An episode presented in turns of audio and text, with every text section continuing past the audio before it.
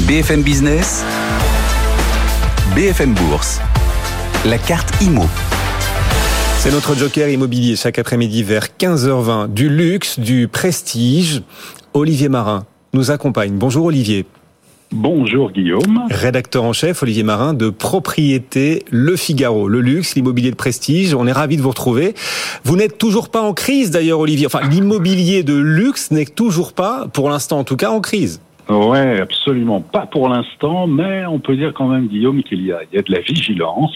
Alors pour l'instant, c'est vrai que la, la plupart des professionnels de l'immobilier haut de gamme euh, sortent d'une année 2022 qui a été très porteuse en termes d'activité. On a eu là les bilans récemment des principaux grands réseaux, les Barnes, les, les Féo, les Garcins, les Sotheby's, mais aussi les, les principales agences parisiennes, Juno, Foujol, voilà, des records battus en termes de vente à Paris pour les biens au-delà de 3 millions d'euros et puis en région au-delà d'un million et demi.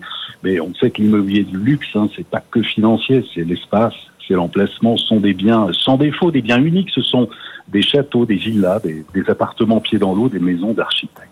Vous avez commencé en disant quand même, il y a quelques points de vigilance. Quels sont les signes de, de prudence que vous observez dans ce marché du luxe? Oui, alors effectivement, il y a quand même de la vigilance, contexte économique, contexte géopolitique, le manque de visibilité qui incite à, la prudence, même si en période de crise, l'immobilier apparaît vraiment toujours comme un meilleur rempart contre, contre l'inflation. Alors les signaux, bah, quelques réseaux qui reportent des événements de prestige qui étaient prévus en cette fin d'année, qui seront décalés à 2024. Ils, ils disent en coulisses s'attendre à une année plus compliquée. Et puis il y a aussi ceux qui anticipent une lente décrue. Alors c'est le cas du réseau Barnes lors de sa dernière conférence de presse qui a indiqué qu'il s'attendait à un ralentissement de l'activité dans l'immobilier de prestige pour cette année, sans doute une baisse de prix qui verra le jour au troisième trimestre à Paris, c'est-à-dire en fait un décalage avec le marché traditionnel, mais un même chemin, un ralentissement sur l'activité, sur les prix. On sait que les notaires parisiens ont annoncé la semaine dernière enregistrer une lente érosion sur l'activité et sur les prix, dans une moindre mesure faut rappeler que dans un marché ancien qui est désormais, il y a huit arrondissements qui sont sous la barre des 10 000 euros par mètre carré. Il y en avait quatre il y a deux ans. Voilà, c'est quand même un signe. Oui, c'est un signe, et même dans l'immobilier de luxe, des signaux de ralentissement peut-être d'après Barnes que vous avez interrogé. Enfin, quand même, Olivier, on parle là de l'immobilier de prestige, euh, les Américains, les ah, les gens du Golfe. Enfin, voilà, il y a toute une clientèle internationale qui rêve toujours de venir à Paris. Est-ce qu'on peut continuer de dire malgré tout que les fondamentaux parisiens restent euh, magnifiques? Oui, ils sont, ils sont toujours là. Hein. C'est toujours la cote, notamment pour le centre de Paris, les quartiers historiques, euh, la cote pour euh, dès qu'il y a une terrasse, balcon, jardin. Euh, il y a aussi une tendance qui est de plus en plus à l'appartement clé en main, déjà décoré. On a aussi le renouveau de l'Ouest parisien, du 16e arrondissement. Ça fait un petit moment qu'on en parle, mais quand même, ça devient vraiment le nouvel Eldorado pour les familles. Tranquillité, école réputée pour les enfants, des parcs, des espaces verts, la qualité de l'habitat. Voilà, c'est un arrondissement qui était un peu délaissé, qui retrouve un vrai dynamisme. Paris, oui, c'est vrai, Guillaume fait toujours rêver. Les acheteurs étrangers sont là. Il y a toujours une forte attractivité pour la capitale. Il faut noter notamment que Juno, qui est une grande agence parisienne, soulignait il y a quelques jours que le pourcentage du nombre d'acheteurs étrangers était en hausse de 65% en un an hum. et 70% des acquéreurs étrangers n'ont pas recours à des prêts. Alors, ils achètent quoi? Un pied à terre pour un prix moyen autour de 16 000 euros par mètre carré. Américains en tête devant les Italiens et les Libanais. Effectivement. Alors pour ceux qui nous suivent à la radio, c'est avec BFM Business, c'est aussi à la télévision. Vous pouvez nous suivre aussi sur l'appli BFM Business et on découvre toutes ces images de biens de, de prestige. Et c'est vrai, Olivier, que l'immobilier de prestige, c'est d'abord une question de, vibration, euh, d'émotion, émotion presque physique quand on visite bien sûr les biens ou quand on les, découvre là en direct sur notre antenne ou dans Propriété Le Figaro.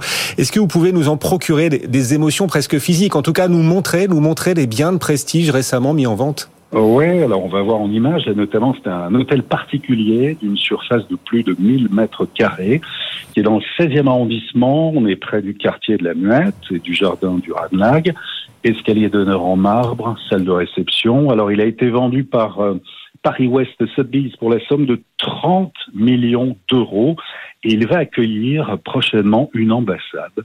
Alors c'est encore confidentiel, mais ce lieu où les éléments d'origine ont été conservés, parquet Versailles, dorure, moulure, boiserie, bah, il était déjà, il y a quelque temps, l'ambassade du Benelux, et donc il va redevenir aujourd'hui un lieu diplomatique. Et puis acheter dans le luxe, c'est aussi une façon parfois de s'approprier, s'approprier, oui, propriété aussi, s'approprier des, des morceaux de destin, par exemple le destin de grandes célébrités. Oui, absolument. Un bel appartement qui est dans un ancien hôtel particulier du XVIIIe siècle avec des vues sur le dôme des Invalides et la tour Eiffel depuis toutes les fenêtres. Alors c'est un appartement qui a une histoire. Il a été occupé par un célèbre couturier, Yves Saint-Laurent et Pierre Berger, hmm. entre 1961 et 1970. Appartement d'environ 295 euh, mètres carrés qui a trois chambres, huit pièces et qui donne sur un jardin privatif de 180 mètres carrés. C'est un bien qui est proposé à la vente par Kretz Family, juste sous les 7 millions d'euros. Une paille. Joyeux anniversaire, Olivier. Vous avez 200 ans. Non, qu'est-ce que je raconte? Vous avez 200 ans, mais pas du tout. Vous publiez le 200e numéro, pardonnez-moi, Olivier, le 200e numéro de Propriété Le Figaro, c'est ça Une édition spéciale? Oui, c'est un numéro événement. C'est ce numéro 200 de Propriété Le Figaro. 570 pages, hein, donc c'est un numéro de poids, il pèse 1,6 kg et on retrouve euh, dans ce numéro bah, l'histoire du magazine depuis sa création en 89. À l'époque, il s'appelait Propriété de France et voilà, on retrouve des reportages, des témoignages, des paroles d'experts aussi pour donner des conseils pratiques, des idées à ceux qui, qui souhaitent comme vous investir ou s'installer dans une région. Euh, voilà, c'est une sorte de carnet d'adresses exclusif, numéro 200 Propriété Le Figaro qui sort demain, le 9 mars, 570 pages pour guider dans les choix, pour inspirer ou tout simplement pour rêver. 1,6 kg, c'est ça cette édition, ce 200e numéro. 1,6 kg de propriété Le Figaro. Quel boulot. Bravo Olivier, bravo à vos équipes également. Merci Guillaume. Beaucoup de belles photos, on l'imagine, à découvrir. Merci beaucoup. Olivier Marin, rédacteur en chef de Propriété Le Figaro, nous accompagnez donc et bon anniversaire, bon 200e numéro à, paraître demain, on l'a bien compris. Merci beaucoup.